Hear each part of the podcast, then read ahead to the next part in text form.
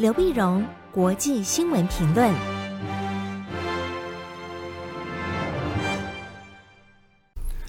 各位听众朋友，大家好，我是台北东吴大学政治系教授刘碧荣。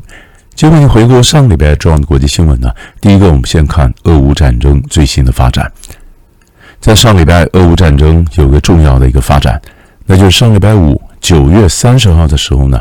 俄罗斯总统普京正式宣布兼并乌克兰东部到南部的四个州。我们晓得乌东的这些地方呢，本来就是俄罗斯裔。那么在战争发生的时候呢，那么俄罗斯的部队也占领了这一块地方。可是问题是，他并没有完全的掌控，并没有掌控，在里面还还有还有这个乌克兰部队，还有还进来，还希望能够光复当呃光复的乌东的领土哈，并没有完全的掌控，没有完全掌控的。但是他现在把它从占领区正式兼并呢，让他入俄，进了俄国的一个呃正式的领土。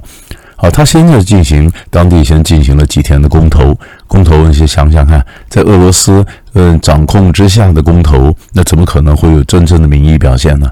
就后来超过百分之九十，甚至将近百分之百的民意说我们要并入俄罗斯，并入俄罗斯，所以普京说好，所以九月三十号在莫斯科红场举行了盛大的仪式，那正式纳入了呃乌东的四个州。那这一来呢，整个战争的情势就改变了。战争的改变一下子就升高了，因为本来呢，战争讲的就是那么乌克兰要光复国土啊，那么要把这个入侵的这个呃谁入侵谁，俄罗斯入侵乌克兰嘛，那就把俄罗斯的这个入侵的这个部队呢，把赶出去嘛。那俄罗斯把这几块地方并作他的领土了，那以后乌克兰要光复国土，俄罗斯就可以讲说是你入侵我了，不是我入侵你啊，这地方是我的国土啊，你入侵我了。他可以换个说辞了。那入侵我，所以俄罗斯要用所有的方法来自我保卫啊，捍卫他领土的完整啊。所以包括核子武器。哎呀，这一来当然举世哗然了。就哗然，当然就是先就谴责俄罗斯，你怎么可以这样横财入灶呢？啊，就这样瞒着干呢？啊，那中国大陆当然也表示非常尴尬啊。中国大陆当然支持俄罗斯，可是中国大陆不能支持分裂国土啊。但是分裂国土这一来的话，所以所以联合国呃中共中国大陆驻联合国的大使张军呢、就说这个这种公投这种结果，我们很难说这个符合国际法的，所以他是不能说是合法的呀，啊，所以后来在联合国决安理会要通过决议案谴责俄罗斯兼并这四个州的决议案的时候呢，俄罗斯当然否呃否决了，他不可能通过支持谴责他自己的决议案嘛。可是中国虽然挺俄罗斯，但这案子中国没有否决啊，中国只是投了弃权票。好了，那现在看这问题该怎么收哈？俄罗斯内部的人呢，倒是反倒非常的焦虑啊，俄罗斯老百姓很焦虑，很担心，不晓得战争后来会发展成什么样子。二零一四年的时候，俄罗斯用同样的公投，然后兼并就纳入了克里米亚半岛，那那个时候气氛围不太一样。那克里米亚半岛呢？那上面百分之九十是俄罗斯裔。那当年在苏联时期，一九五四年，赫鲁雪夫在苏联当政的时候呢，他把克里米亚呃划归了给乌克兰。当时都在苏联里面嘛，虽然当地很多人认为说这是一个错误的政策哈，但是总是在苏联里面就把克里米亚归乌克兰在管。后来苏联解体以后呢，克里米亚就就想独立没成，独立没成，所以他们就想要回家。他就想说，那现在你乌克兰独立了，但是我是俄罗斯人呢，我希望能够并回到俄罗斯去。所以后来争取到来挣扎到二零一四年，经过公投，然后就克里米亚人来讲，他们就顺利回到了俄罗斯。所以克里米亚当时入俄被并入俄罗斯，俄罗斯人基本上是欢愉的。可是乌东四州并入俄罗斯，俄罗斯老百姓基本上是忧虑的。那他们不晓得这说明该该后面的情形会怎么发展啊？除了除了极端民族主义者那非常嗨以外，但整个俄乌战争呢，已经走上了一个死胡同。因为嗯，普京现在不断的呼喊啊，叫泽伦斯基说来谈判呢，来谈判呢。那想谈什么呢？谈承认这个国家分裂的现状吗？还是你拿下了四个州，你愿意吐回来呢？那如果不吐回来的话，这谈判怎么谈呢？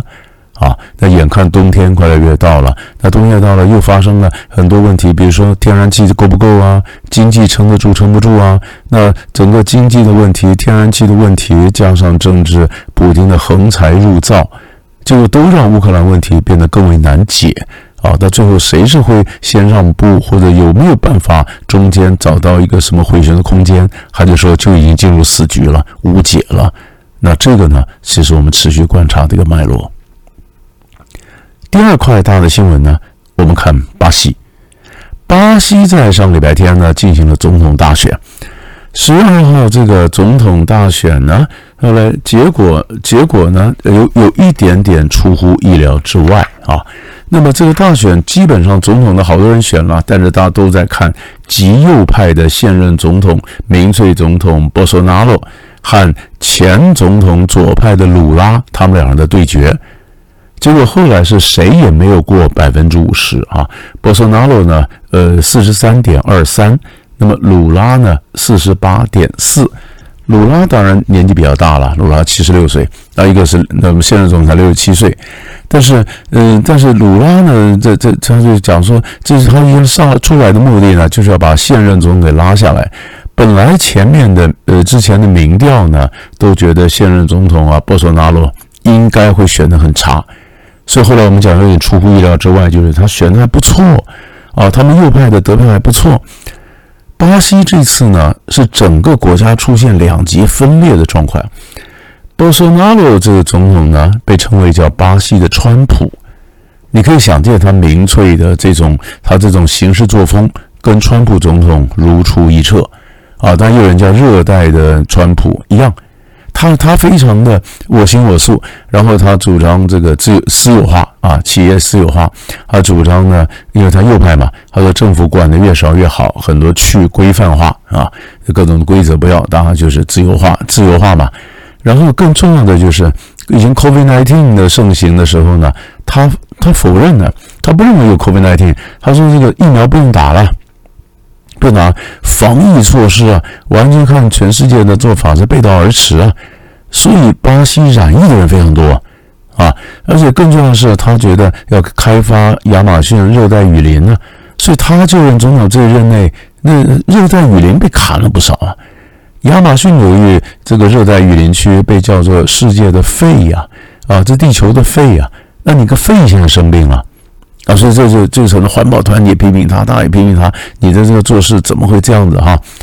但你反过来讲，鲁拉呢是前任总统，他是左派，他是圣保罗出身，擦鞋童啊，他的故事也被网络上被流传。小时候他是很有正义感的一个擦鞋童，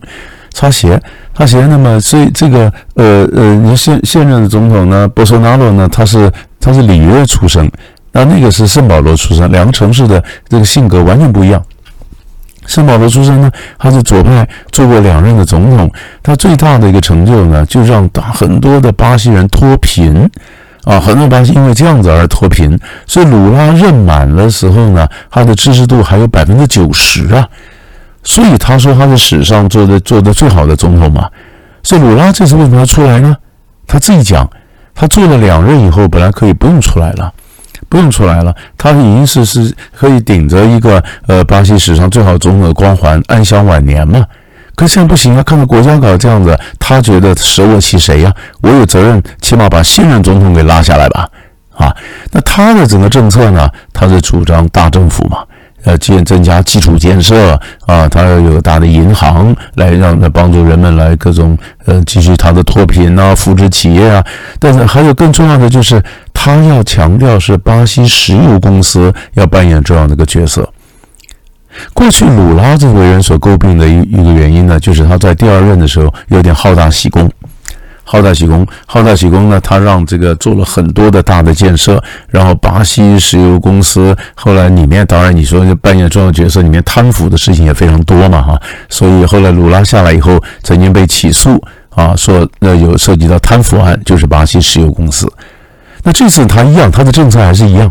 还是一样。那么，呃，巴西的评论家讲说，这两个总统候选人呢，那么都讲着勾勒出非常美丽的远景啊，但是都没有讲细节，他们到底会怎么执行？倒是巴西的整个社会是非常强严重的两极化，任何一方赢了都怕另外一方会有暴力的行为，所以这次是呃都高都没有过半，过半到十月三十号呢进行第二轮的选举，到时候谁会过半，谁会出现，这都影响到这个拉丁美洲最大经济体的后面的这个发展，这值得我们重视。第三块大的新闻，我们看的是南太平洋。南太平洋的在上个礼拜呢，九月二八、二十九号的时候呢，美国总统拜登啊，把这个南太平洋岛国的这些元首呢，把他找来，呃，这个华盛顿开了一次美国太平洋岛国峰会。美国在这里面也公布了，呃，太平洋伙伴关系的战略，太平洋伙伴关系战略。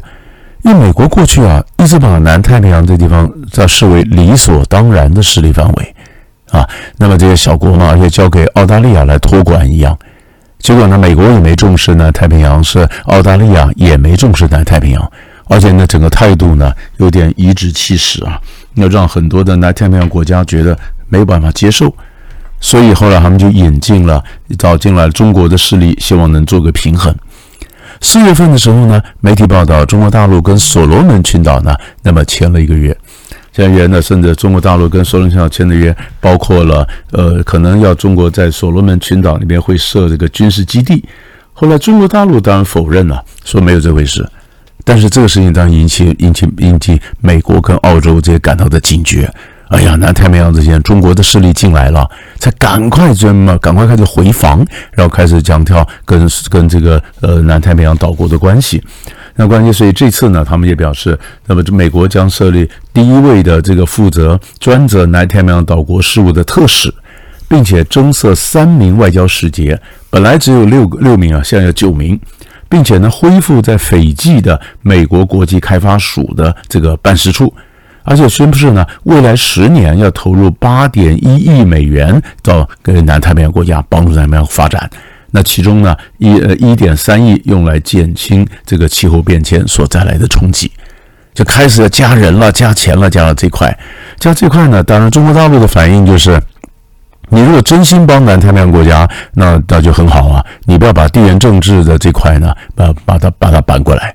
但是，其实，在国际政治上，这两个地缘政治围堵中国和帮助南太平洋国家这两件事是很难二分的，很难二分的。你看看有没有帮助南太平洋国家呢？有。但有没有围堵中国呢？当然有。你反过来讲，如果不是为了围堵中国，那这些援助怎么会来呢？那南太平洋国家当然也表示也表示欢迎啊，那你将援助我当欢迎，他们也共同签了一个宣言啊，美国太平洋伙伴关系宣言，连跟中国大陆要好的所罗门呢也签了，所以可见中美之间的一个较劲，从台海、南海就到了南太平洋，这个新的态势也一样值得我们关注。所以大概呢，上礼拜三块重要的新闻为你分享到这里，我们下礼拜再见。